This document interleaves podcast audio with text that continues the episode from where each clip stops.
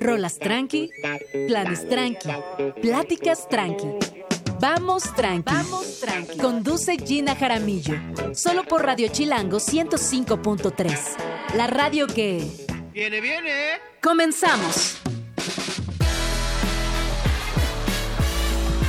Muy buenos días, bienvenidos a Vamos Tranqui. Son las 11 de la mañana en punto. Mi nombre es Gina Jaramillo. Me da mucho gusto saludarles y también acompañarles de aquí hasta la una de la tarde. Oigan, qué frío que está haciendo. Esta cabina normalmente es muy calientita y hoy sí, Daf y yo traemos suéter, chamarra, este, qué raro, qué raro que es febrero. Ojalá que al ratito salga el sol chilango, por favor. Nos surge más calorcito. Oigan, eh, pues vi por ahí toda la, todo el revuelo, todas las noticias que han surgido a raíz del tema de Dani Alves, quien fue condenado a cuatro años y seis meses de cárcel por agresión sexual. Creo que este tema ha dado mucho de qué hablar, se ha seguido desde muchos ángulos, desde el deportivo, pero sobre todo también a nivel social creo que nos genera un precedente y eso también va para todas las personas que en cualquier situación en un lugar público se sientan incómodas. Recordemos que eh, lo de Dani Alves se logró gracias a que la chica que fue agredida se acercó luego, luego a la persona de seguridad y la persona de seguridad le dijo, sí, a ver, vamos a ver qué pasó. Así que yo creo que también, eh, más allá de todas las lecturas que le estamos dando, es importante recordar que hay que alzar la voz y que cuando alguien se acerque con cualquier tipo de incomodidad, también prestarle atención a esa voz, porque con esto nos queda claro que en colaboración desde la parte social, desde la parte de uno a uno, podemos tener cambios significativos. Así que bueno, ya estaremos viendo cómo, pues cómo avanza este tema. Por lo pronto ya se va Dani Alves. Ya llevaba un año encerrado, pero ahora está condenado a cuatro años con seis meses. Por ahí estuve leyendo en ex, eh, pues varios, varias eh, aportaciones, por ejemplo, que él va a salir antes de tiempo, en fin, iremos viendo cómo se desarrolla, pero por lo pronto yo creo que es, es impresionante lo que pasó con tan solo creerle en ese instante a la chica de lo que había sucedido en el baño y no dejar pasar ni un segundo, actuar, eh, llamar a las autoridades necesarias y bueno, pues ahí está el resultado. Creo que esta es una, una noticia para, para todo y cuando salga cinco años de libertad condicional. Bueno, ¿qué va a pasar hoy en Vamos Tranqui? Pues les voy contando. Eh, tenemos el Festival Internacional de Cine Judío en México. Para esto tendremos una entrevista con Fredel Sael, quien es directora del festival. También vendrá mi queridísimo Pedro Reyes para platicarnos acerca de Tacos Tacos en esta nueva edición que ya es el sábado y que, híjole, se antoja fuerte, fuerte. También estará por aquí Analigia García ella viene a platicarnos de Marina e Isabel. Ella es actriz de esta puesta en escena y nos trae todos los detalles. Y para cerrar, agenda literaria, el silencio que nos une, tenemos entrevista con Pablo Bertelli Araiza, que además este es un libro que ya ha ganado varios premios, es un, es un libro que retrata muy bien cómo en muy poco tiempo cambió esta ciudad y, por qué no decirlo, el país por completo.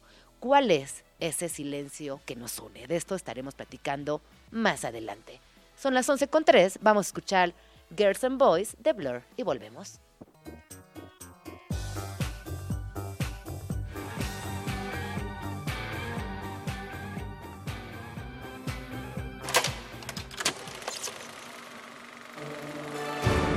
Agenda Cine.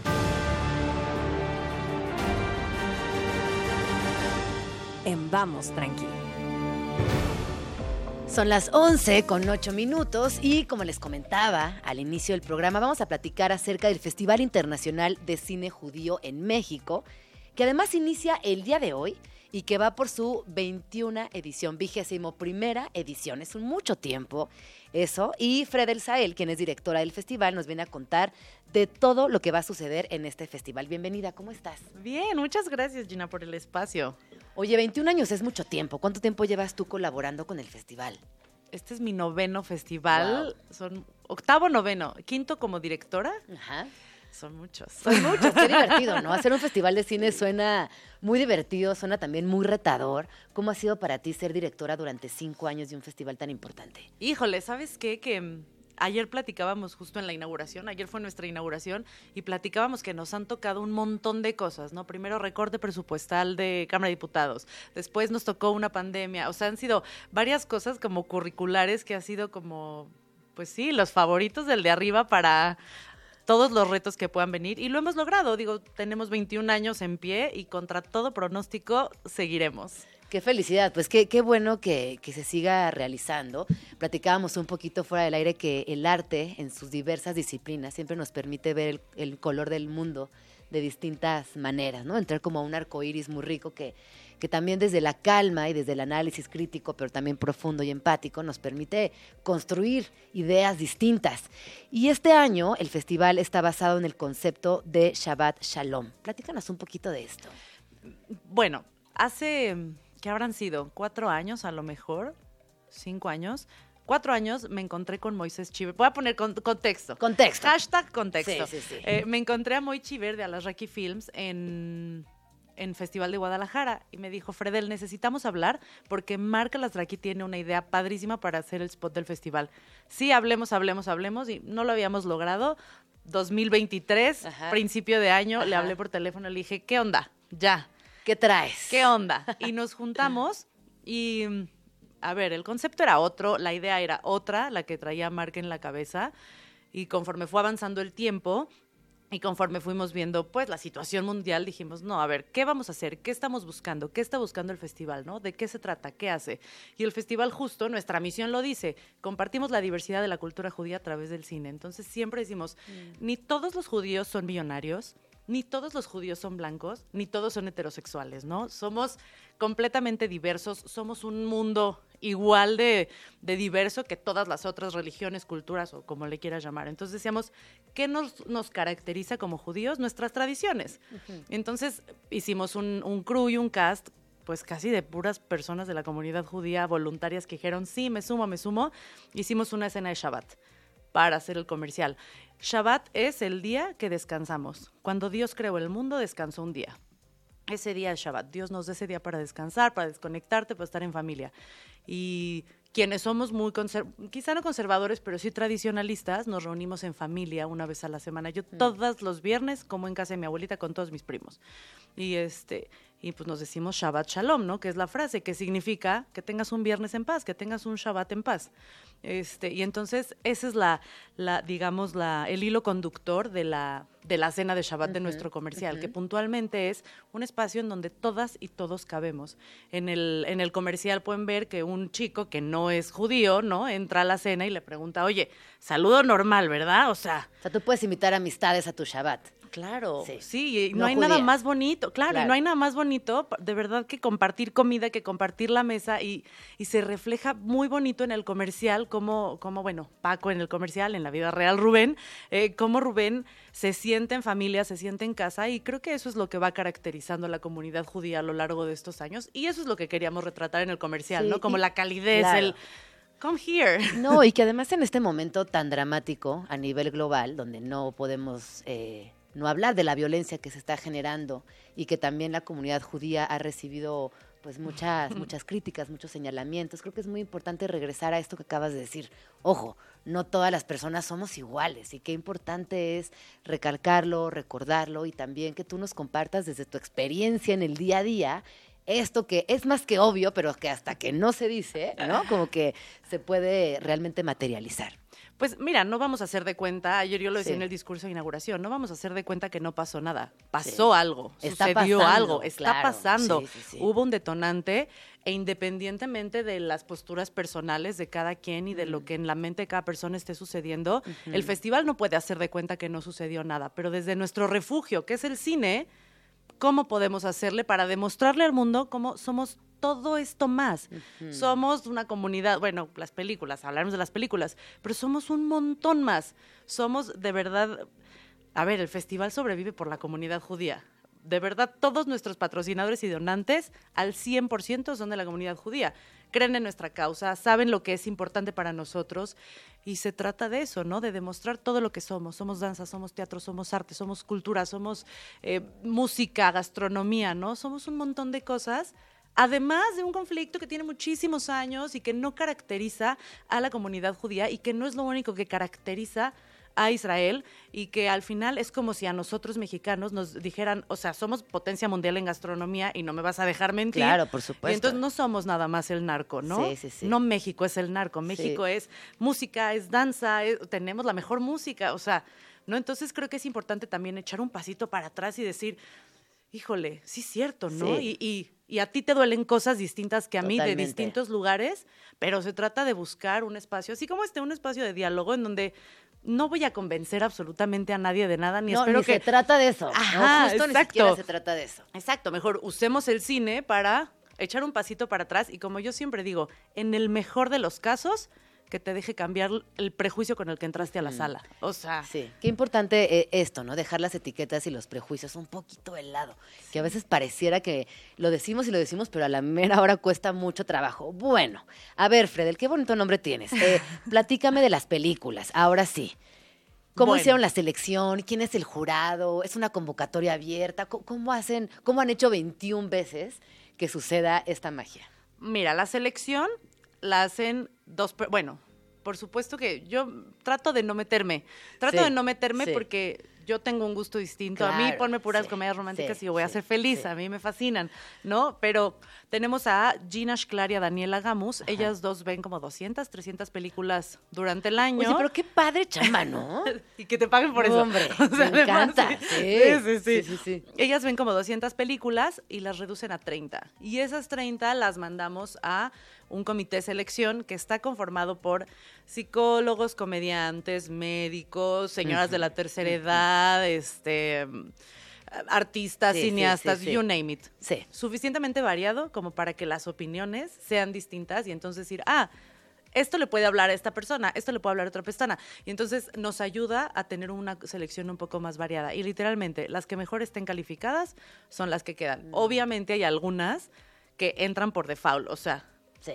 Hoy, este año tenemos una que se llama Casamentera, que tenía que entrar sí o sí, porque contrarresta una película que tuvimos el año pasado, porque nos cuesta mucho trabajo encontrar películas de tradiciones, y esta es, es una comedia romántica de la comunidad ultra, tor- ultraortodoxa judía, ¿no? Que de pronto parece una ciencia ficción, ¿no? Qué mundo tan extraño, pero es muy bonita, porque es una historia de amor, independientemente de la religión, siempre hay historias de amor. Entonces eso creo que es lo chido del festival, que le habla a muchas personas, no porque, porque es judío, es circunstancial, Sí. es porque es una historia de amor, ¿no? Entonces, Qué linda. ¿Ya la viste? ya. Y te encantó. Me encantó, es mi Entonces, favorita. esa, por es favor, mi favorita, pero no le digan a nadie. Casamentera. Casamentera. Casamentera me parece de verdad una película muy linda. Em, también me gusta mucho La otra viuda, The Other Widow, ¿no? En inglés. Y, y me gusta porque habla de algo muy padre. Bueno, no padre, a ver, a nadie le gusta que se le muera a nadie, me Sí, queda claro, ¿no? sí, sí, sí. Pero como dice el título, la otra. Es la historia así de dos mujeres, un camino. Se Ajá, muere el hombre Y y, resulta que tras. y, y, pues todas quieren estar en, en la Shive, ¿no? Las dos quieren estar en la Shive. La Shive es cuando una persona en la religión judía se muere, nos sentamos siete días en Shive, en el suelo, con la ropa desgarrada, este, solamente los familiares directos, papás, hermanos, hijos eh, y esposo, esposa. Entonces te sientas en el suelo y la gente va a visitarte durante siete días, ¿no? Y entonces es también esta historia de la otra, ¿no? Del amante, de, oye, o sea, sí soy la otra, pero, pero también me toca, ¿no? Sí. Eh, entonces, ¿Y qué pasa? Bueno, no nos No, cuentes. hay no, que ir a no. verla, hay que ir a verla, hay que ir a verla. entonces también es una comedia así un poquito ácida que que pues también está padre y es Sí. importante y porque también habla de una tradición que es vital para la comunidad judía, ¿no? Que es la shive, que es el proceso de sanación de un duelo, que es siete días, un mes, un año. ¿no? Dependiendo que. Entonces es muy bonito también para nosotros poder compartir eso que somos, ¿no? Y que tenemos unas tradiciones muy específicas y que podrás no ser una persona tradicionalista, conservadora, ortodoxa, lo que tú quieras, Pero hay unas que sí, son y te- pero te conectan. importantes. Te conectan Claro. de una u otra manera. Sí. Entonces, está padre porque las amantes las hay en todos en lados. todos lados. Exacto. Dos mujeres, un camino, los hay en todos lados. Exacto. Sí. Y otro título que también me gusta mucho se llama Karaoke, que es la historia de Ah. Meir y Toba, son dos señores de la tercera edad, divinos, que ya perdieron- edad me encanta. Ya sé, ya sé, dos viejillos, dos viejillos divinos, este, y ellos pues pierden la llama de su matrimonio, ya. La monotonía. Ya, a sí. ver, no le pasa solo a las personas de la tercera edad, ¿no? La monotonía Sí. pues, pierde llamas, ¿no? Este, y entonces de pronto llega Pregúntale a un vecino. Shakira. Ay, sí. Ay, no, bueno, bueno. bueno, pero regresemos. Karaoke, Que me karaoke. deposite, que me deposite. Este, y entonces llega un vecino nuevo al edificio, pero es un hombre igual de su rodada, pero es guapo, maneja un coche deportivo, hace fiestas con gente cool en su casa, y entonces lo conocen, como que empiezan en esta cosa, parecería de obsesión, pero no es una obsesión, como de quiero ser como él, ¿no? Y entonces en esta cosa de admiración, ellos buscan Ser pues, otra vez jóvenes. Claro, claro. retomar su relación y, y voy a lo mismo. Es circunstancial que son judíos y que son israelíes. Da exactamente lo mismo porque eso le puede pasar a cualquier persona. Sí, sí, sí. Justo Me encanta. así es la selección del festival. O sea, de las seis te conté tres que son comedias, ¿no? Que hace falta. Oye, también, eh, ahorita que decías que es circunstancial, veo por aquí que hay una sección LGBTIQ+. Cuéntanos un poco también de esa selección. Bueno, cada año desde hace 21 años tenemos al menos una película, y digo al menos porque ha habido años que hemos tenido dos o tres, que son de la comunidad LGBTQ+. ¿Por qué? Porque sí, nuestra labor es hacia afuera de la comunidad judía, sin duda, como, como hacer esta labor de asbara, que esta- de pronto se escucha mucho esta palabra en estos días, ¿no? Que asbara viene de explicar, de leasbir. Nunca ¿no? la había escuchado, ¿No? déjame la anoto. Asbara. Ah, estoy aprendiendo mucho el día de hoy. ¿Cómo era el duelo? ¿Me dijiste? Shive. Shive. Ok. Shiva Baby, ¿viste Shiva Baby? No vi Shiva Baby. Bueno, vela, está en ah, movie. Ok, aquí ya la anoté también. Ajá. Y entonces, em, para nosotros sí es importante hacer una labor de demostrarle al mundo que no es de nuestra comunidad, que, que es todo lo que somos, pero hacia adentro de la comunidad hacemos una labor bien importante, que es tocar temas incómodos, que es la comunidad LGBTQ+, porque hasta el día de hoy sigue siendo un tema incómodo para la comunidad No, y para el mundo. Para O sea, para la comunidad judía lo entiendo, pero para el mundo. Sí. Y que- que hasta te sí. preguntan, ¿cómo? ¿Hay judíos gays? Uy, Uy, claro, si te cuento, sí. ¿no? O sea... Qué chistoso, ¿verdad? ¿Cómo somos los seres humanos pleno 2024 y con Sí. esas preguntas? Sí, sí, sí. Y entonces tienes películas como Desobediencia, ¿no? Que, que fue, a ver, para mucho nuestro público no la vio. A muchas personas de nuestra comunidad es como, sí las voy a ver todas, pero esa no. ¿No? Entonces, para nosotros también es una labor importante. Este año tenemos una película que se llama All I Can Do, todo lo que puedo hacer, y que es una historia de amor entre dos mujeres. Y es rarísimo que encontremos historias de dos mujeres. De verdad que es muy raro. Siempre, pues, como que se produce más de hombres, por Sí. alguna razón. Sí, porque el patriarcado, ¿no? Es que está dentro de la comunidad LGBT. Hay eh, un ¿no? patriarcado, Por supuesto, ¿no? sí, claro. sí, sí, sí. Entonces siempre hemos tenido una película y es como un compromiso pues con el proyecto, porque al final, si vamos a hablar de diversidad de la cultura judía, hay que hablar de la comunidad LGBT, ¿no? Y, y también de los problemas que hay dentro de la comunidad por ser de la comunidad LGBT. Entonces hemos tenido películas de, híjole, triángulos amorosos, a la chava que no, le, no la dejan estar, Pinsky, ¿no? Que fue de hace 3, 4 años, que no la dejan estar en la Shive porque, ah, no, eres lesbiana, no puedes estar, ¿no? Entonces estamos comprometidos con la causa y con All I Can Do. Digo, tiene tintes ahí dramáticos, hay un juicio, hay un... Quizás hasta parece que no es la mejor imagen que quieres dar, pero el final se pone bien. Al final, exacto, al final Al vale final, toda la exacto, pena. Vale toda la pena. eh, pero es una causa con la que estamos comprometidos porque también somos eso, somos así de diversos. Qué bonito, Fredel. A ver, entonces, vamos a los detalles más puntuales. ¿Dónde, cuándo, edades recomendadas, sitio web, todo, por favor. Empezamos ma- ay, hoy. Hoy. Hoy. Hoy. Sí. Hoy, muy bien. Desde hoy em, hasta el 21 de marzo. Un mes. un mesecito, cuatro semanas, divididas cada semana en sedes diferentes.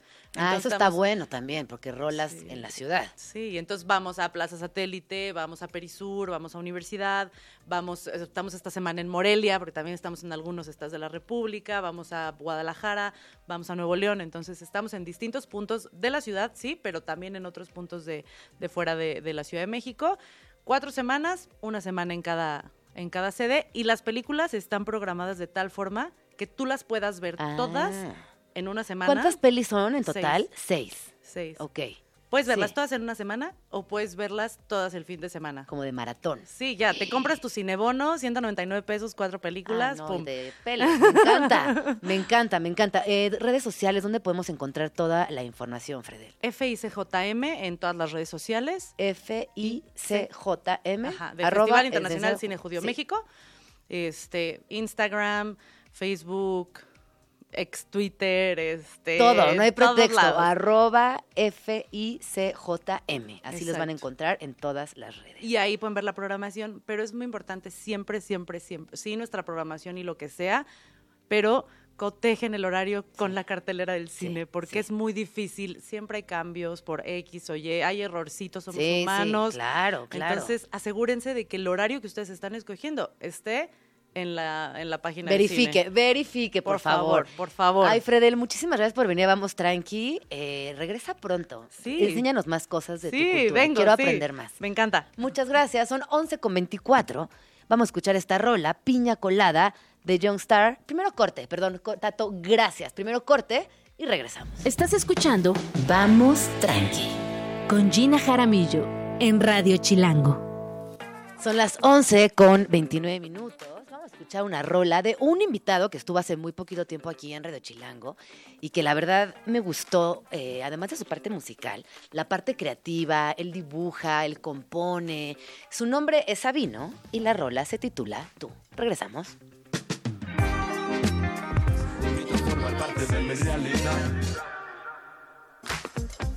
Estás escuchando Vamos Tranqui con Gina Jaramillo. Son las 11 con 33 minutos y esto que acabamos de escuchar fue Tú de Sabino. Y es momento de hablar de la taquiza favorita de la Ciudad de México, que además el año pasado nos dejó con la boca abierta, con el corazón contento, con la panza llena y con mucha emoción, de tal suerte que se vuelve a hacer esta, esta grandiosa taquiza llamada Tacos Tacos en su segunda edición.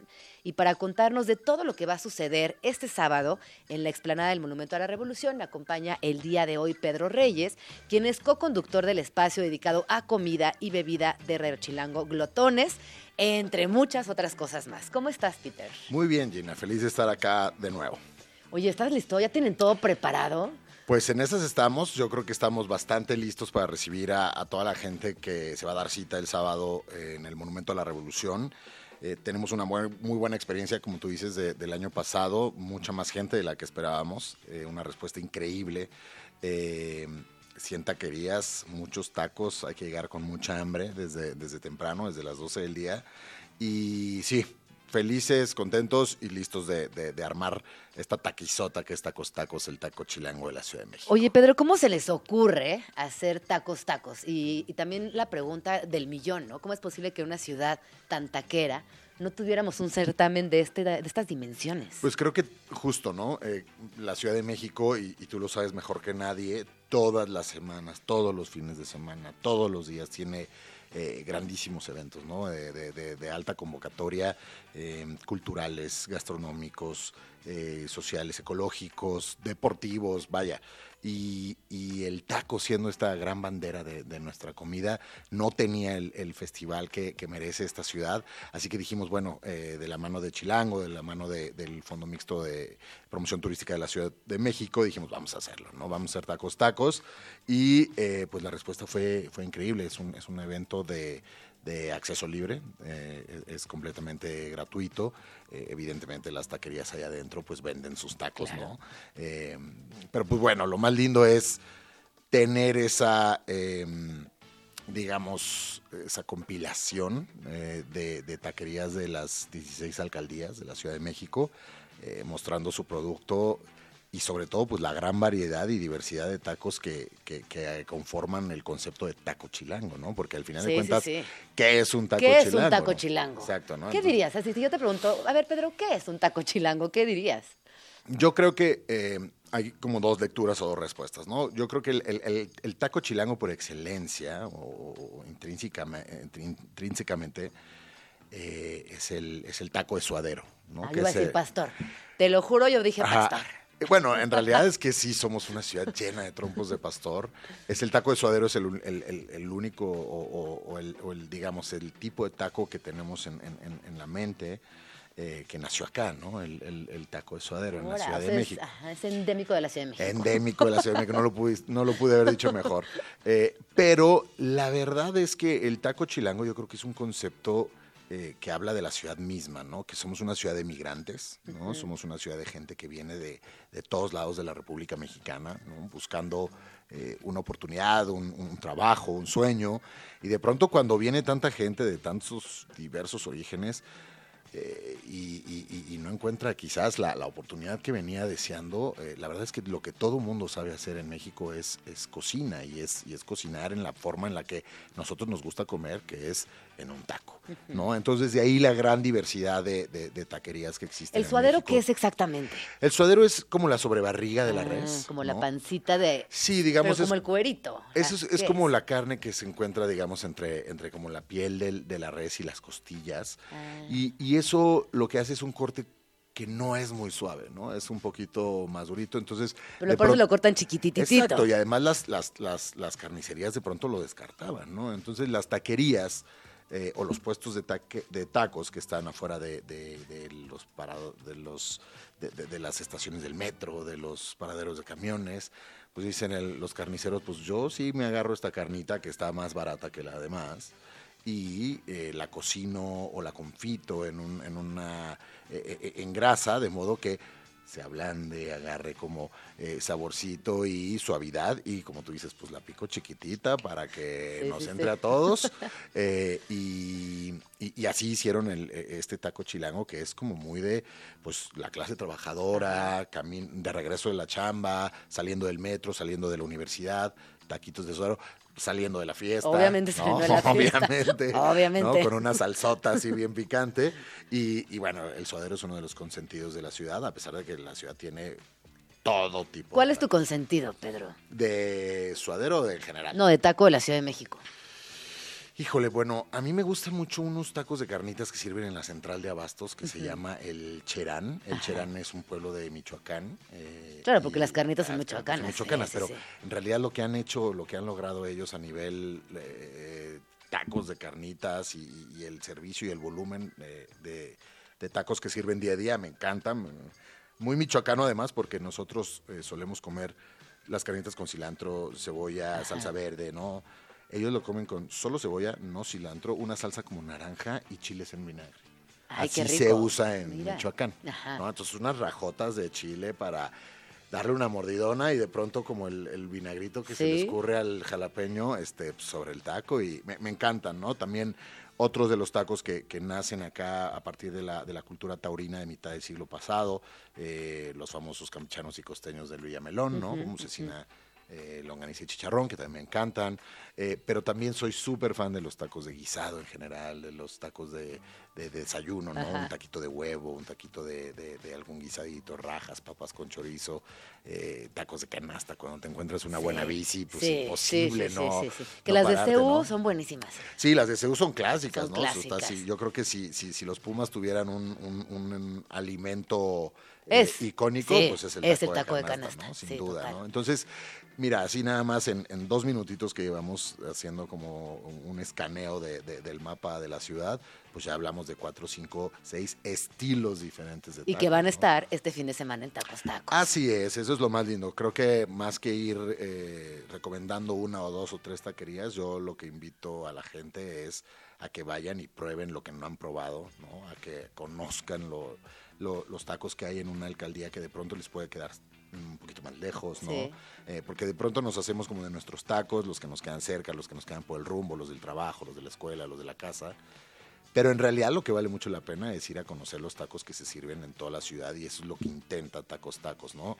Traerlos a todos a un mismo espacio y, y- y- y hacer comunidad a partir de eso. A mí me impresionó mucho también que el año pasado se rompió un récord Guinness. Se rompió un récord Guinness del mayor número de tacos servidos en una hora y se rompió... ¿Que fueron cuántos, te acuerdas? Algo que- creo que fueron más de 5 mil. Wow. Sí, y esta vez lo vamos a... lo- lo Lo vam- vamos a romper, ese récord Guinness se va a romper. Se va a romper. eh, la taquería encargada es el taquito de Sotelo. eh, y esta vez van a ser eh, 8 mil tacos.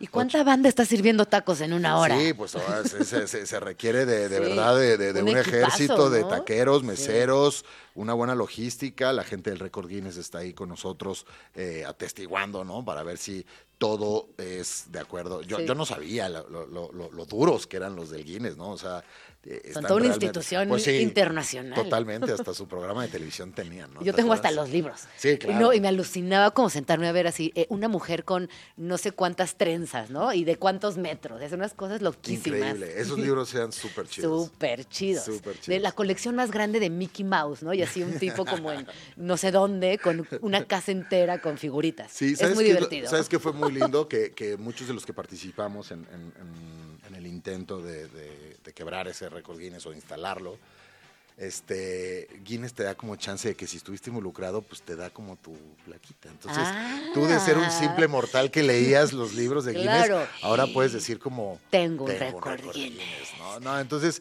yo creo que Sí. este récord Guinness, más que, más que este, adjudicárnoslos, es, es un Sí. récord de la ciudad y, y- de la ciudad de los tacos, ¿no? Al fin Claro. de cuentas, ¿no? Entonces, eso es lo que más nos gusta. eh, la gente estaba bien pendiente de, de- de- de este récord Guinness, de, de probar más tacos, va a haber música en vivo. Entrada libre, importante. Entrada libre, concurso de la salsa más picante, a ver quién come más tacos. Este, este concurso es alucinante, ¿no? Porque los, los ves bien envalentonados y de pronto nada más vas viendo cómo se va como deteriorando el asunto, pero la verdad es que es divertidísimo. Qué la- diversión. Y la gente se involucra un montón y la verdad es que a mí lo que más me gustó de Tacos Tacos, además de la gran oferta de tacos que hubo el año pasado y que va a haber este año, es precisamente el entusiasmo de la gente, ¿no? Pues me encanta, Pedro. Qué buena invitación. Y también recordarles que Radio Chilango estará en Tacos Tacos. Tendremos transmisión pues prácticamente a lo largo del día.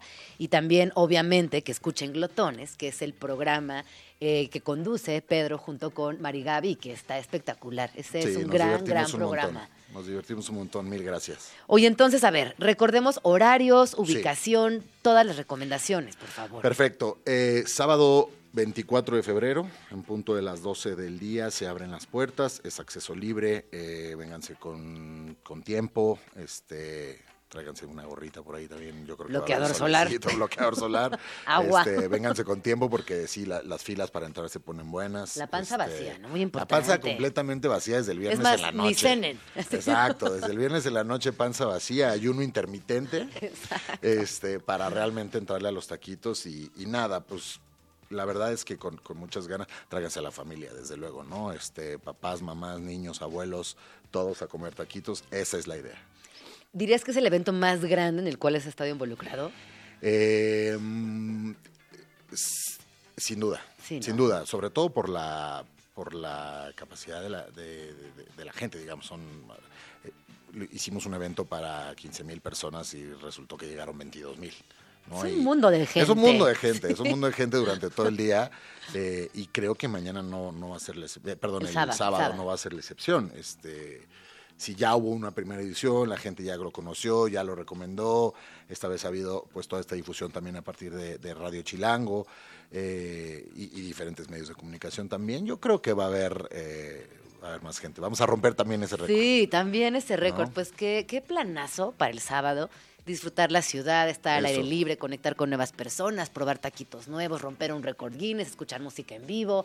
Es un planazo por donde lo vean. Justo yo lo que me imagino es eso, ¿no? Como salir a pasear con la familia en la mañana, por ahí bien cerquita eh, la Alameda, el centro. sí. El a- Museo del Chopo, claro. Increíble, ¿no? Y ya en punto de las 12 o a la hora del hambre, 2 de la tarde, 3 de la tarde, caerle ahí a tacos tacos. ¿A partir de qué hora va a estar todo montado y activado?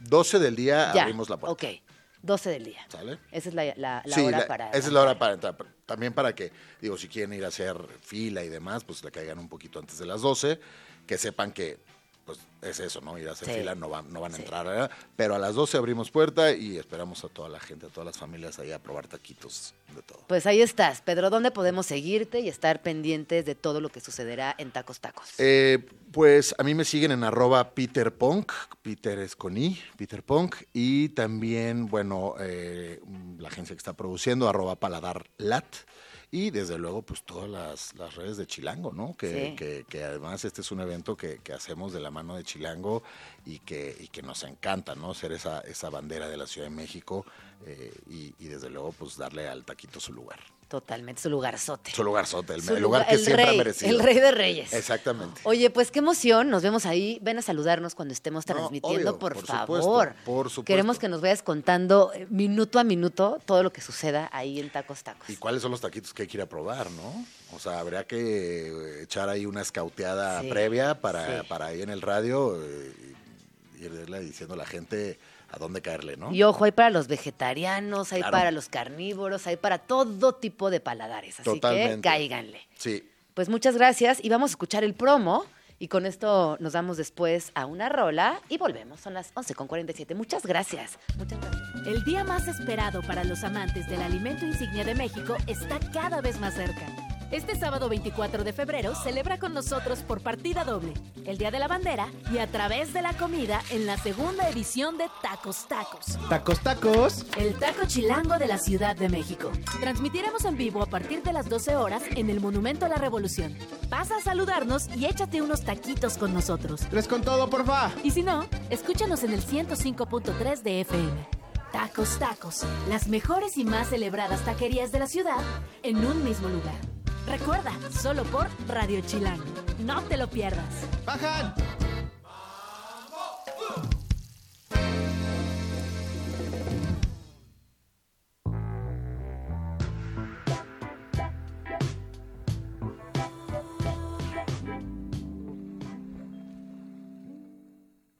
Son las 11 con 51 minutos. Esto que acabamos de escuchar, ¿qué fue, Tatix? A ver, recuérdame, porque no estoy viendo aquí en la escaleta, que cuando volvamos al mar, esto fue, esto que acabamos de escuchar, perdón, fue cuando volvamos al mar de Fer Casillas. Me gustó, ¿eh? Muy bonita canción. Oigan, ahorita alguien me regaló una chupa chups y quiero contarles que es de mis paletas favoritas, pero sobre todo más allá de que me parece que es muy rica y si es mi, es mi dulce, pues me gusta mucho este dulce, me acordé de toda la historia que tiene que ver con el diseño del logo, que es muy bonito porque, bueno, ustedes saben, no sé si saben, pero Salvador Dalí diseñó el logo de las paletas Chupa Chups y dicen que lo hizo en menos de una hora, que llegó el dueño de la, de la dulcería y que le dijo, oye, a mí la verdad me gusta mucho lo que estás haciendo con tu arte y me encantaría invitarte a hacer este trabajo comercial de mercadotecnia. Y él sorprendentemente aceptó, aceptó y en una en una servilleta, cuenta la historia que en menos de una hora hizo esta, este logo, que además es muy bonito y que además forma parte de la historia gráfica del siglo XX. Sucedió en el año 1959 y quien encargó este logo fue el catalán, el catalán Enric Bernard, quien es fundador de la empresa confitera. Así que bueno, ya saben que ahora cada vez que se coman una paletita de estas podrán pensar en Salvador Dalí. Y además, eh, otra historia muy bonita de Salvador Dalí es que él iba a comer siempre a restaurantes muy lujosos. Él era este personaje muy excéntrico, muy exagerado, que, que disfrutaba mucho del buen vivir, de la buena comida, sobre todo. Y constantemente invitaba y armaba mesas muy largas en restaurantes súper lujosos por toda Europa. Y cuando llegaba la cuenta, él lo que hacía es que extendía un cheque con la cantidad eh, que le tocaba pagar y muchas veces incluso él invitaba a toda la mesa y en la parte de atrás del cheque hacía un dibujo, eh, ponía un boceto y lo firmaba. Entonces los restauranteros ya no sabían qué hacer, si cobrar el cheque y entonces perder la pieza original de Salvador Dalí o quedarse con el original de Salvador Dalí y no cobrar la mesa que había consumido un montón de dinero. Me parece que es muy inteligente como esta parte de, de valor, del valor del arte, ¿no? Hasta dónde, quién, quién, lo, quién lo promueve, quién lo cotiza, quién lo paga. Pues el mismo Salvador Dalí siempre, o muchas veces, en estas cenas hiperlujosas, hacía eso. ¿Qué piensan ustedes? ¿Se hubieran quedado con el cheque, con un original de Salvador Dalí? Hubieran cobrado el cheque. Yo, sin duda, me quedaba con el cheque firmado por Salvador Dalí. Eh, y además, pues qué divertido, ¿no? Esto habla también, pues mucho de su personalidad divertida, juguetona y al día de hoy memorable. Son las 11.53. Vamos al corte y volvemos. Estás escuchando Vamos Tranqui con Gina Jaramillo en Radio Chilango. Son las 11 con 56 minutos. Seguimos aquí en Radio Chilango. Ay, me encanta cuando dicen la radio que viene, viene. Me encanta. Se me hace tan bonita la, como la imagen de la estación. Muy bien. La verdad es que está muy bonita. Eh, vamos a escuchar una rola. Esto es Cold Con Man de Saint Motel. Y regresamos para hablar de teatro, porque ya está por aquí Ana Ligia García. Ella es actriz y nos trae toda la información de Marina e Isabel. No se vayan.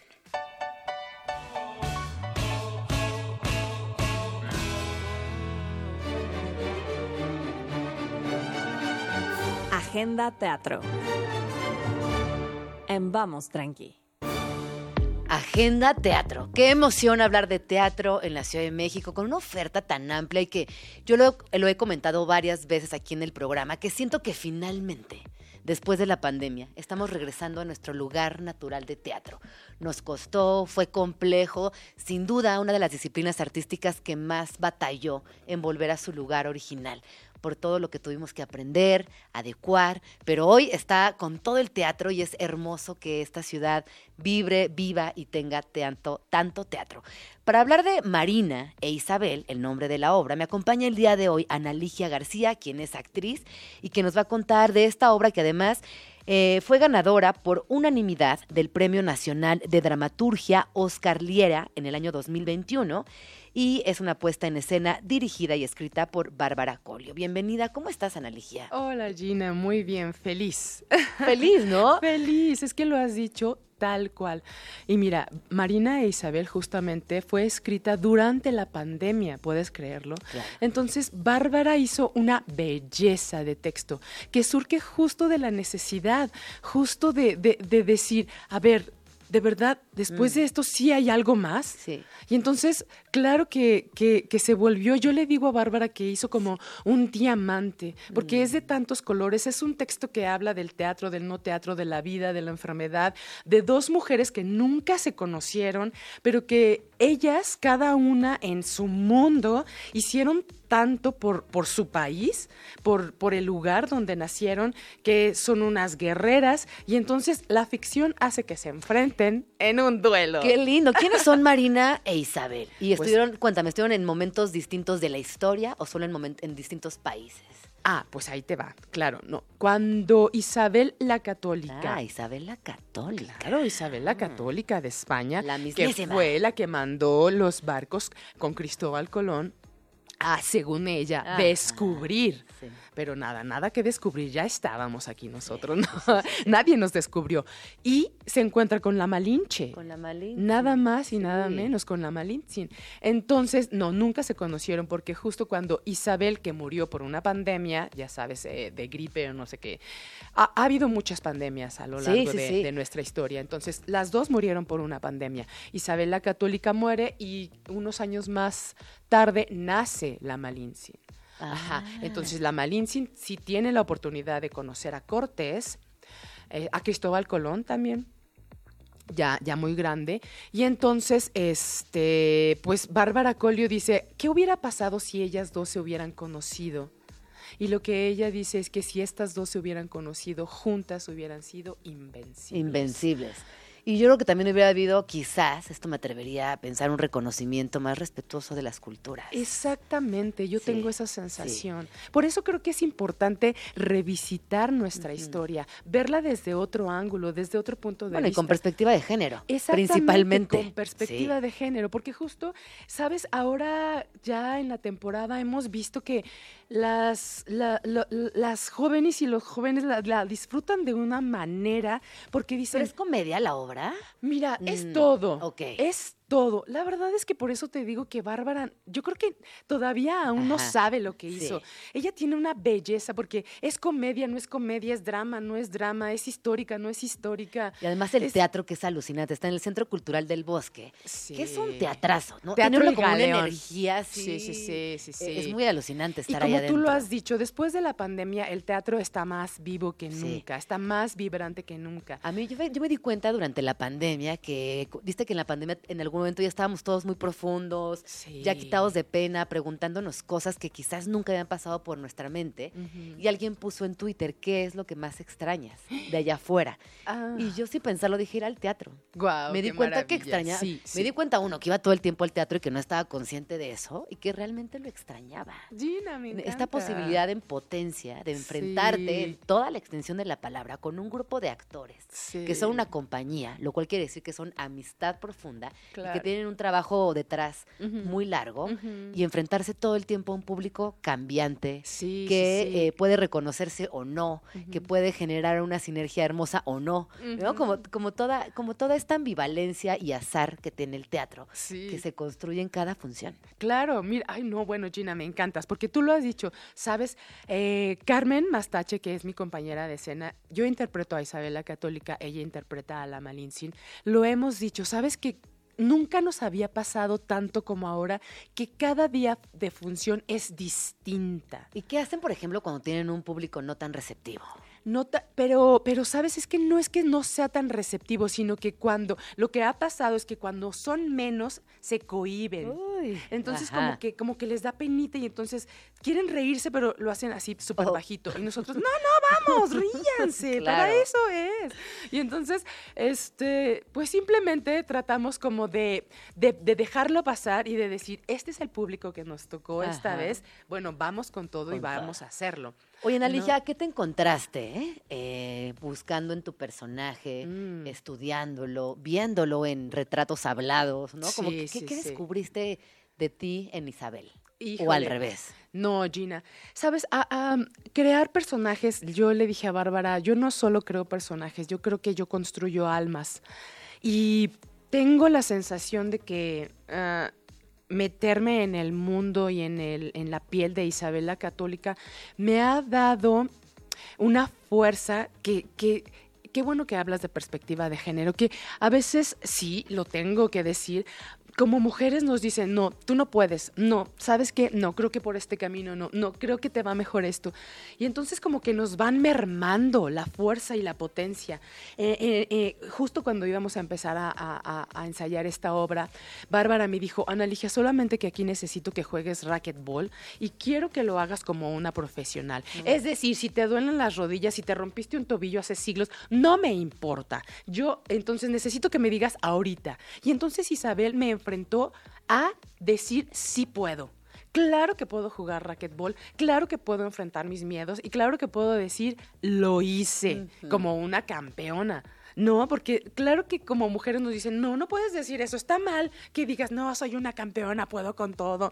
No, entonces creo que Isabel me ha dado la oportunidad de ver todas las, las fuerzas que hay dentro de mí. Como Isabel era muy calculadora, muy, muy perspicaz, era de una forma, podemos decirlo, una mujer adelantada a su época, ¿sabes?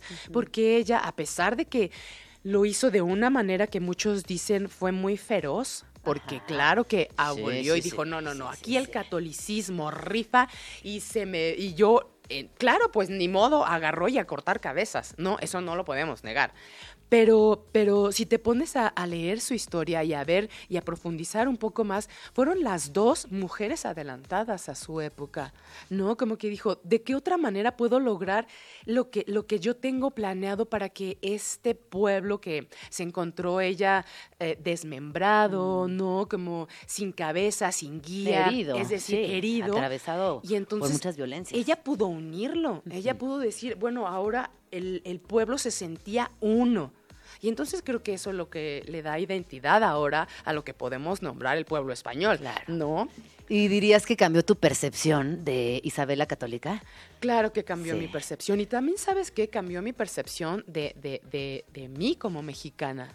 De Ah, Analigia como mexicana, claro, porque sabes, yo tengo la sensación de que cuando uno viaja, cuando uno sale, aprecia más lo que tiene. Yo, yo tengo la sensación de que México es un país riquísimo, Sí. Eh, en todos los sentidos, gastronómicamente hablando, culturalmente hablando, históricamente hablando. Es decir, tenemos, tenemos, tenemos unas unos tierras hermosas, unas tierras productivas que necesitamos saber pelear y cuidar, Claro. ¿no? Luchar por ellas. Sí. Es decir, es decir que, que también eh, un poco del legado que nos deja Marina es eh, de revisitar nuestra historia para, para amarla y para realmente decir, esto, esto seguimos siendo, no hay que olvidarlo. Qué personaje tan fascinante, ¿no? No, La Malinche. no, no, no, bueno, por eso digo que tienen Sí. que ir a ver esta Sí, obra. a ver, porque- recuérdanos, por favor, todo lo, todo lo que tengamos que saber de la obra, dónde, cuánto, número de funciones que quedan por Va, delante también. ahí va, porque sí, ya nos vamos. Es decir, estamos a la mitad de la temporada, nos quedan solo tres fines de semana más. Estamos de jueves a domingo en el Teatro El Galeón, jueves y viernes a las 8, sábados a las 7 y domingos a las 6. Estamos con un precio súper accesible, que eso me encanta de la unidad del bosque, que ha mantenido como el precio todavía para que justo como pasaba antes, yo he tenido la fortuna de estar en la Compañía Nacional de Teatro y cuando no era la Compañía Nacional de Teatro justo reestructurada, es decir, entonces yo recuerdo que la, la unidad del bosque era un centro vibrante, que estaban las hordas de, de las filas de personas, niños, adolescentes, haciendo fila para ver toda la oferta cultural que existía en el país y que existe justo ahora.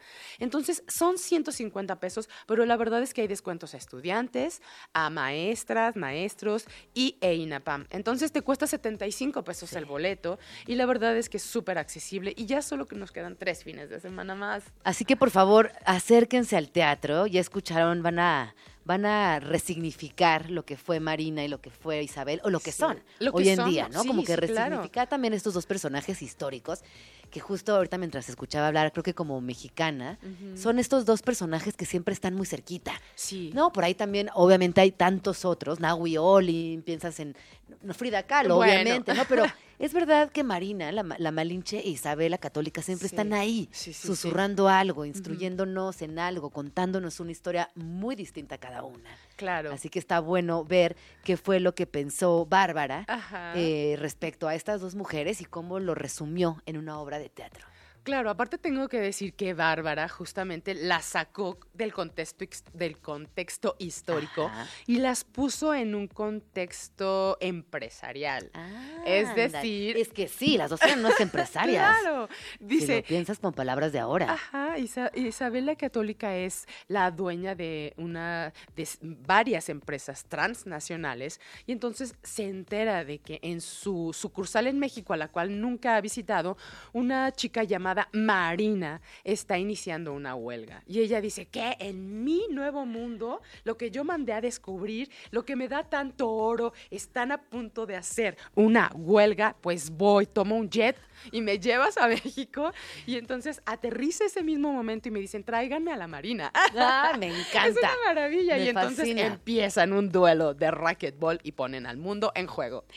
Me encanta. No, pues es imperdible. Eh, les, les contamos de nuevo. Está los jueves, viernes, sábados y domingos en diferentes horarios eh, en el Teatro El Galeón y eh, con un costo de recuperación bastante accesible, 150 pesos, más todos los descuentos que ya saben que pueden conseguir de acuerdo a su situación actual.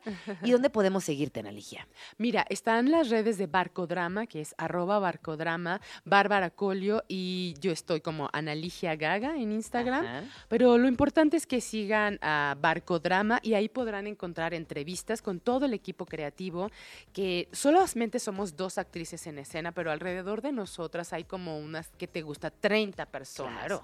atrás de Sí. eso para construir ese mundo maravilloso. Y entonces, bueno, acérquense a las redes de Barcodrama y ahí podrán darse cuenta de, de lo maravilloso que es Marina e Isabel. Y los esperamos, las esperamos, la van a disfrutar, no se van a arrepentir. Ay, muchísimas gracias por venir a contarnos de Marina e Isabel y nos vemos en el teatro. Claro, Gina, nos vemos en el teatro. Ay, qué bonito, qué bonito que es el teatro. Son las 12 con 14. Vamos a escuchar una rola. Esto es Crazy Again de Gossip y volvemos.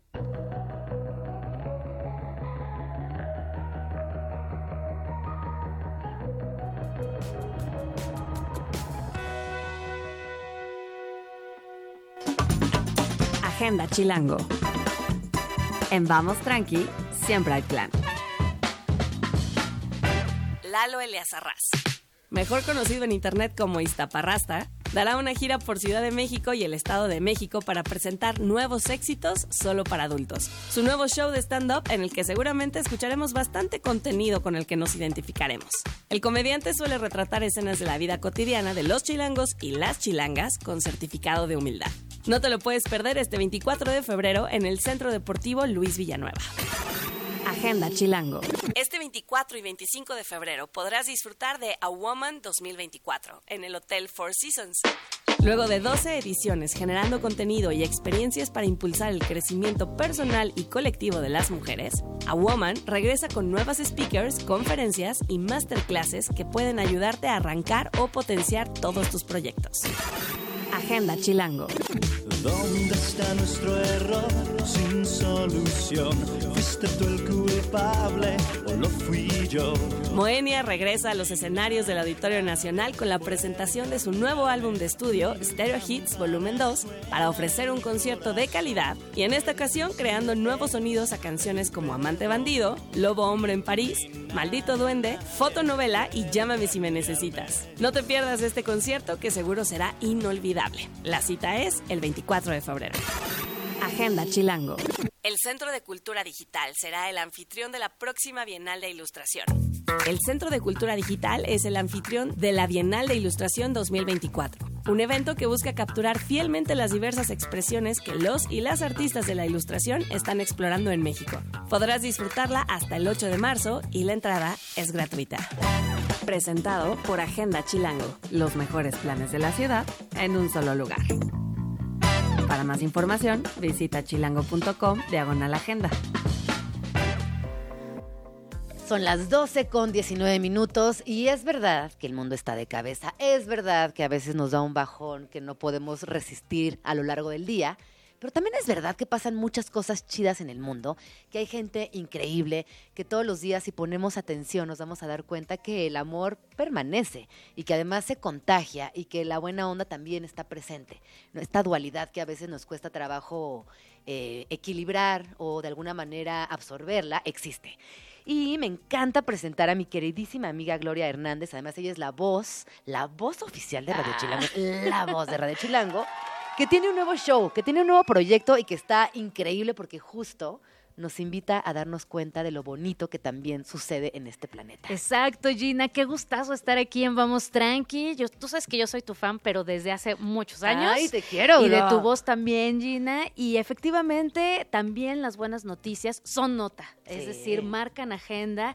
Y en un mundo lleno de desgracias, donde desafortunadamente a veces creemos que todo lo negativo forma parte del día a día, como bien dice, suceden muchas cosas y ahí estamos tratando de capturarlas, por lo menos en un ratito, en una hora, junto con Tavo Rodríguez, a quien le mando un saludote, y nuestro amigo el Panda, que ahorita te está operando también, Sí, está con nosotros. Se formó un bonito equipo en Radio Chilango para poder dedicar este espacio a las buenas noticias, ¿no? ¿Cómo se llama el show? ¿Cuándo podremos escucharlo? ¿Y cómo va? Cuéntanos cómo te has sentido también. Pues muy bien, eh, se llama El Lado Chido. Es el lado chido del mundo, de México, el lado chido de las noticias, todos los lunes de 3 a 4 de la tarde, en esta barra de contenidos, pues de Radio Chilango, ¿no? En donde nos damos un break también como para decir, a ver, ¿qué está pasando? Y están pasando muchas cosas buenas en tecnología, en salud, con infancias, hay muchas convocatorias que, de las cuales uno puede formar parte, muchos temas que tienen que ver con mejorar el medio ambiente, ahorita están marcando la agenda de las buenas noticias, e incluso nos damos chance como de inspirarnos un poquito, entonces tenemos secciones para recordar algunos sonidos, ¿no? Cosas que formaron parte y forman parte de nuestra actualidad en cuanto a temas de tecnología, pero por ahí, pues no sé si tú te acordabas cuando sonaba el MSN, el Messenger, claro. o cuando te conectabas a internet y tenías que meterte por ahí con códigos, cosas así, cositas que nos hacen un recorrido de memoria y a la vez hablamos pues de lo que está pasando en la actualidad. Pues qué increíble, me, me fascina que, que tengan este espíritu. Quienes no conocen a Glo, quiero platicarles un poquito. Glo es la alegría de esta estación. Siempre tiene una lindo. sonrisa. Además, tiene un cajón mágico. Oigan, ¿alguien tiene una pluma verde olivo y Glo? Sí. Oigan, ¿alguien tiene una liguita que me preste? Sí, Glo. ¿No? Es como esta persona que tiene cables, tiene cuadernos, tiene siempre una sonrisa, un abrazo, una palabra bonita. De verdad, no lo digo de dientes para afuera. Eres la alegría de esta estación. Así Ay, que qué linda Gina. Eres la persona indicada para tener este show. Fue tu cumple, ¿eh? También te estuvimos festejando el día justo lunes. coincidió. Coincidió. Fíjate que yo soy bien penosa de cumpleaños y de cosas así. No sabíamos. En Discúlpanos. general. No, no, estuvo padrísimo, la pasé súper bien, pero justo creo que a partir del lado chido estamos conjuntando ahí pues una agenda enorme en Radio Chilango. Y yo podría decir que Vamos Tranqui también dedica todo su espacio a la pura buena A onda. la pura ¿no? buena onda, sí. Entonces, justo es para seguir con esta este vaivén, ¿no? Tenemos vamos después de de qué hablas que además deja un auditorio bien calientito, bien prendido y todo, y antes de Mercado Sonoro que pues es la pura onda musical con Natalia, entonces creo que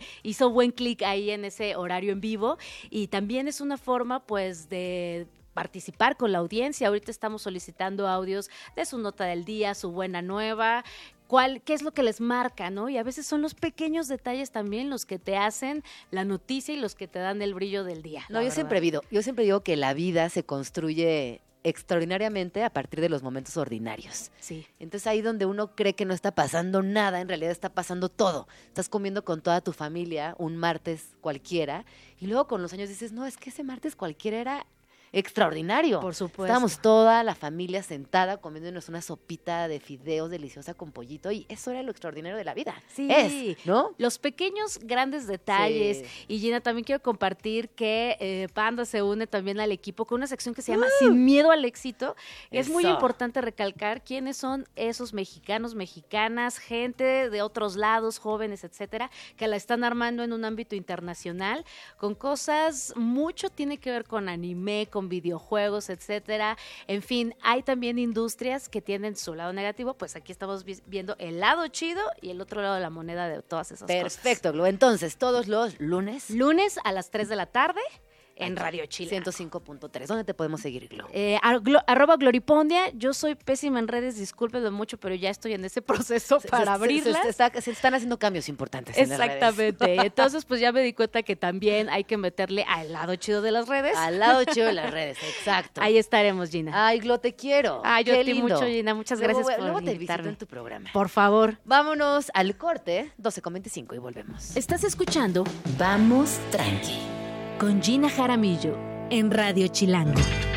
Son las 12 con 28 minutos y oigan, justo ayer me quedé con la con las ganas de comentar que salió la lista de canciones de Lionel Messi. No sé si vieron por ahí toda la, la noticia, creo que hasta fue eh, trending topic y es muy curioso porque bueno, pues casi todo lo que escucha tiene que ver yo creo que con sus, con sus hijas, porque tiene por ahí los tucanes de Tijuana, tiene La Chona, que es una canción muy divertida para las infancias, tiene varias de Peso Pluma, tiene también a J Balvin, tiene por ahí a Ro Alejandro, a Juanes, eh, a Bizarrap, obviamente, a Celia Cruz. eh, Sí, creo que también, fíjate que sí la inercia de vivir en Miami, hay, hay como algo de Miami que se percibe en sus redes, en su lista de rolas, pero yo creo que también hay algo muy familiar. Hay, hay canciones que son muy de, de las infancias, y lo digo porque pues mis hijas también escuchan eso, pero bueno, está por ahí Bad Bunny, Peso Pluma, Carol G, Bizarrap. Pero el gran ausente fue Duki. Muchos de los comentarios eran, ay, no hay ninguna de Duki.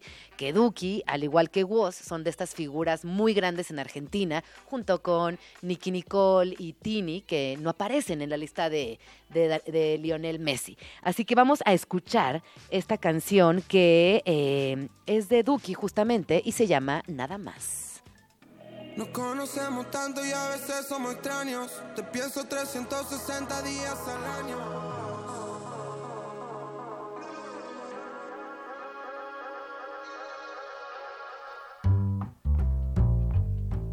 Agenda literaria. ¿Qué y a quién leer? En Vamos Tranqui. Estamos entrando a una sección que ya saben que es de mis favoritas y que es Agenda Literaria. Y vamos a hablar acerca de un librazo que se llama El silencio que nos une. Y está conmigo aquí en la cabina de Radio Chilango Pablo Bertelli Araiza, quien es el narrador, perdón, él es escritor, narrador y promotor cultural y es autor de este libro. Bienvenido, ¿cómo estás? Muy bien, muchas gracias por la invitación, Gina. Oye, eh, desde que supe de la existencia de este libro me llamó poderosamente la atención que nuestros personajes, Carlos y Lucía, viven en lo que era el Distrito Federal, donde tú y yo naturalmente nacimos. Antes de ser la Ciudad de México, el DF nos contuvo, nos acompañó en esa infancia que hoy a la distancia también, pues es onírica, ¿no? Es, otra ciudad por completo, hasta en el nombre lo dice. Parece que ha quedado cubierta bajo un manto de olvido, o sea, ya la, la etiqueta Distrito Federal en las nuevas generaciones no dice mucho. Más bien yo he contrastado con, con mis amigos extranjeros que le siguen diciendo México DF. Ajá. Pero aquí en, en- en Chilangolandia ya nadie le dice Distrito Federal y efectivamente pues fue donde nací y donde se inspira esta historia que brota un poco de, de mi infancia, pero bueno, pues es una historia de ficción. Parece que olvidamos rápido. Sí, sí, creo que, creo que somos un... te- te- tendemos a olvidar muy rápido. Sí, solo así podremos sobrevivir también en un país como el nuestro y una ciudad que también exige que a veces olvidemos para poder seguir disfrutando. De lo contrario, imagínate.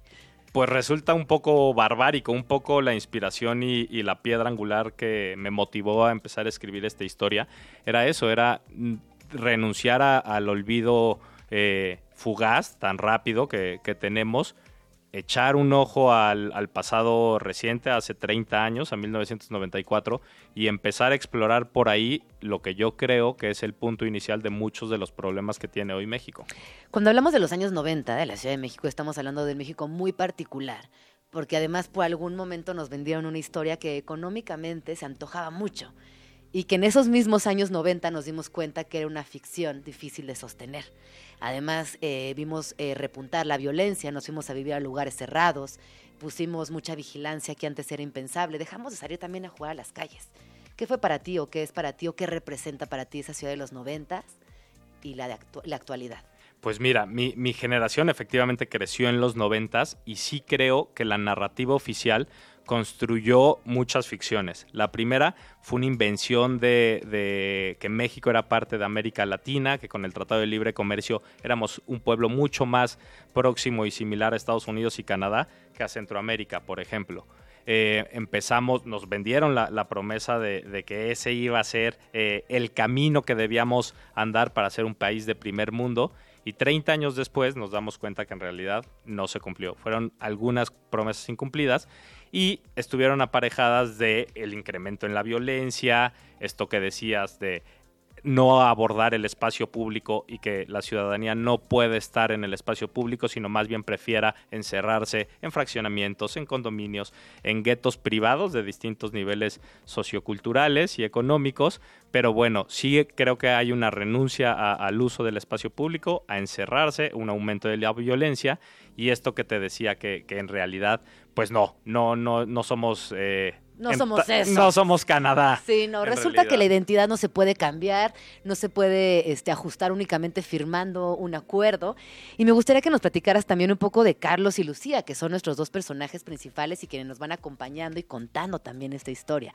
Y el título, Todas estas El silencio que nos une, que es, que es bien triste también el silencio que nos une. El, el silencio normalmente separa, digamos. En, en la- las palabras se separan por un silencio, por un espacio. Y sin embargo, también creo que el silencio suele unir algunas cosas por lo no dicho, por lo escondido, por los secretos, por lo que se queda ahí, que queremos olvidar, pero que sin embargo no podemos borrar. Por eso fue que elegí este título y la historia de Carlitos y Lucía, que son dos adolescentes eh, a mediados de la década de los noventas, que crecen en este México muy convulso de Salinas de Gortari, del zapatismo, de la entrada en vigor del Tratado de Libre Comercio, como ya te lo decía, con todos estos temas políticos de los que hemos platicado y sociales de fondo, eh, decidí construir la historia de dos adolescentes que son muy amigos desde chiquitos y que al llegar a la adolescencia se dan cuenta que están posiblemente enamorados o algo muy próximo a lo que ellos creen que es el amor y empiezan a perder la inocencia al mismo tiempo que el país pierde políticamente la inocencia y que la ciudad y su entorno más próximo, que, que es el barrio donde crecen, pues también empieza a tener unas dinámicas de gentrificación y pierde también la inocencia. Entonces yo diría que es una novela que habla sobre la pérdida de la inocencia en el nivel personal de dos adolescentes, en el nivel comunitario de un barrio que pasa a ser un suburbio y en el nivel de país que entró a la modernidad con estas falsas promesas que, que ya hablábamos. Y en esas... eh, en ese entender que hay que dejar ciertas etapas para construir unas nuevas, también hay mucho dolor. Y el dolor se asocia también al silencio. Y pienso, por ejemplo, en el silencio. Yo soy muy visual, ¿no? Entonces, mientras te escuchaba hablar, pensaba, ¿cómo podría representar yo el silencio en una imagen? En un paréntesis, ¿no? Quizás en un paréntesis vacío, esto que se acumula en un no espacio y que no dice nada, pero al mismo tiempo, cuando algo está en paréntesis, lo dice todo. Y con la posibilidad de que sea llenado. O sea, un paréntesis siempre puedes escribir sobre él, darle la, la longitud y dimensión que tú quieras, pero cuando está vacío, pues es evidentemente un silencio que existe y que se puede llenar. Y creo que sí, que somos una sociedad que hemos mantenido muchos silencios soterrados, pero que sin embargo ahí están y a 30 años de, de- de ese México de 1994, pues todavía resuenan con bastantes ecos, yo diría. Oye, ¿cómo fue para ti eh, echarte un clavado a esta época? ¿Cómo fue para ti también reconocer uno que te interesaba esa época y decía, ay, oye, sí, hay algo ahí que me está interesando, que me está llamando la atención a nivel personal? ¿Cómo fue para ti ahí rascarle y nadar en esas, en esos momentos del otro México que quedó olvidado? confieso que fue muy entretenido. Eh, yo nací en el año de 1990. Entonces, en 94, 93, 94, 95, pues era un niño. Guardo muy pocos Ah. recuerdos en realidad. Y fue más bien, sí, un experimento de investigación. Me metí a las hemerotecas, me metí a ver documentos, distintas fuentes. Obviamente conocía y todo mundo todavía de mi generación sabía quién fue Colosio y cuál era eh, la situación política y social de aquel entonces en nuestro país, pero, pero fue muy revelador para mí que en realidad no tenía un conocimiento detallado y que lo descubrí en este proceso de investigación para escribir la novela, ¿no? También me acercó mucho porque esta novela la escribí completamente eh, en el extranjero. Yo en los últimos años no he vivido en México. ¿Dónde entonces- vives? Actualmente ya vivo. Ah, en- eh, volviste. volví. Ajá. Pero esta novela eh, la escribí prioritariamente en Costa Rica, donde mi esposa es costarricense y por eso vivíamos allá. O sea, a ti el amor te llevó a Costa Rica. A mí el amor me llevó a Costa Y Rica. extrañabas sí. México. Extrañaba Te un dio poco el México. Siempre me, me pasa algo. Casi el 99% de la literatura que he escrito la he escrito fuera de México sobre México. Ajá. Entonces, pues tengo, soy un escritor completamente jamaicón porque siempre escribo sobre México a pesar de que estoy en entornos completamente Ajá. distintos a México. Y eso también fue, fue un poco eh, el motivo, como acercarme a mi infancia, ver eh, los recuerdos que, que mi cerebro ya no guarda o que ha distorsionado por completo, pues darles un tamiz literario e intentar producir eh, una investigación que, que- que- que causara una novela. ¿no? A ver, y ahí te va esta. ¿Cómo fue para ti? Porque es- lo que acabas de decir es bien bonito. La infancia es un momento casi borroso, donde tú lo reconstruyes a partir de un álbum de fotos, algo que te contó tu abuelita, la versión de la prima, pero tu infancia propia es muy borrosa, ¿no? Como que tienes ahí pedacitos de cositas que medio acomodas. ¿Cómo fue para ti descubrir la verdad de tu ecosistema infantil, de lo que sucedía a nivel político, lo que sucedía a nivel ciudad, lo que sucedía a nivel económico? ¿Cómo fue para ti? de- hay ¿Qué una- encontraste? Hay una frase que pongo en el libro Gina, que en uno de los últimos capítulos empieza diciendo el narrador, la infancia siempre es una ficción. Y sí creo que es una ficción, porque se construye de las narrativas que nos cuentan nuestros padres, nu- nuestras madres, nuestros abuelos, las fotos que vemos, los noticieros que vemos, pero en realidad el cerebro no recuerda, no, no, no hay un recuerdo puro que te pueda decir, esta es la, mi verdad, ¿no? Cada vez que imaginamos y pensamos en eso, modificamos ese recuerdo y alteramos esa ficción. Entonces yo creo que la- toda infancia es una ficción.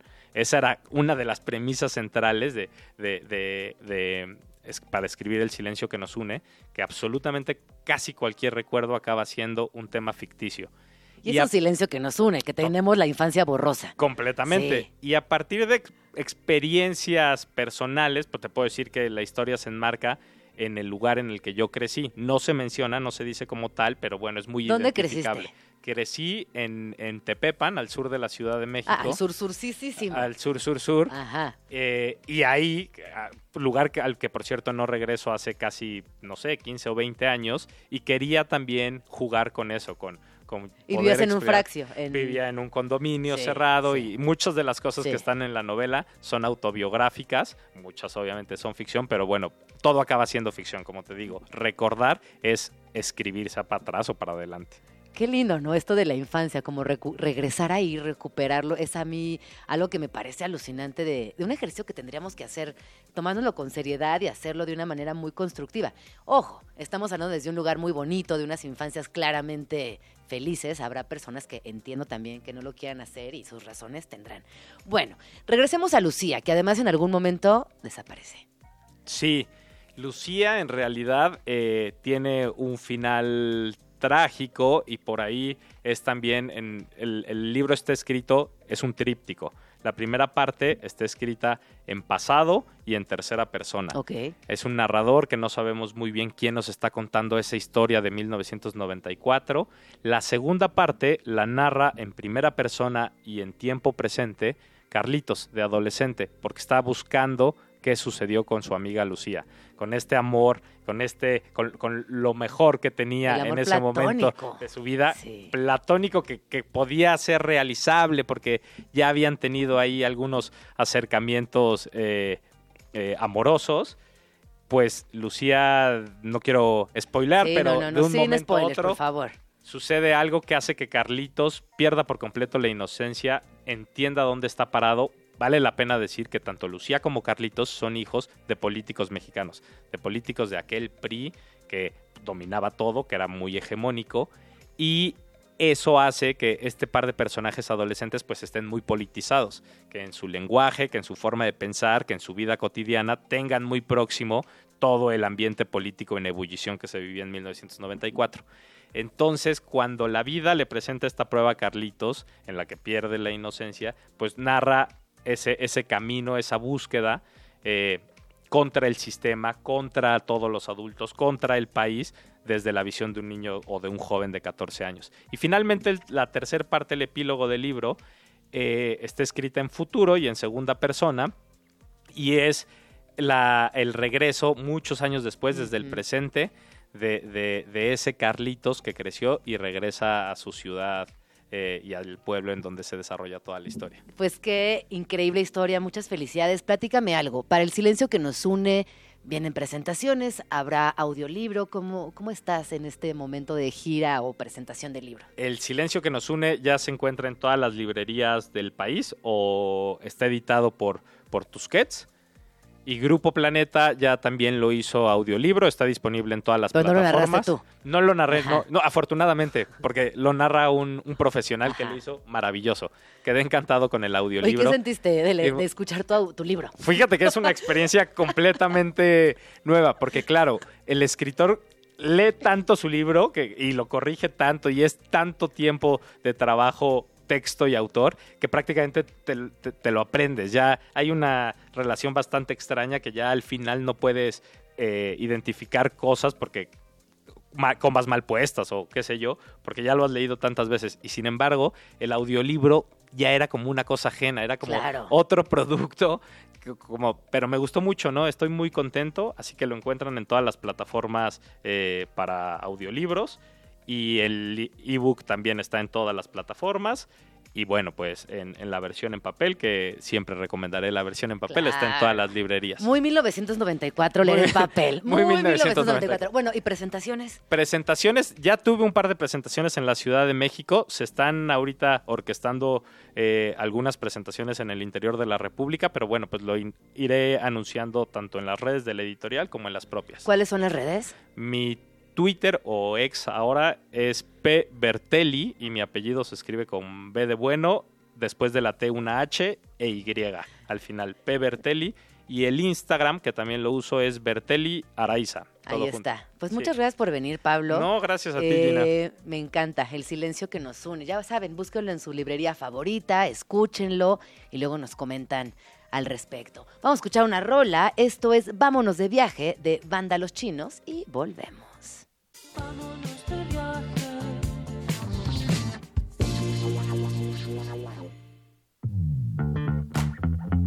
Spots chilangos. Rincones de la ciudad.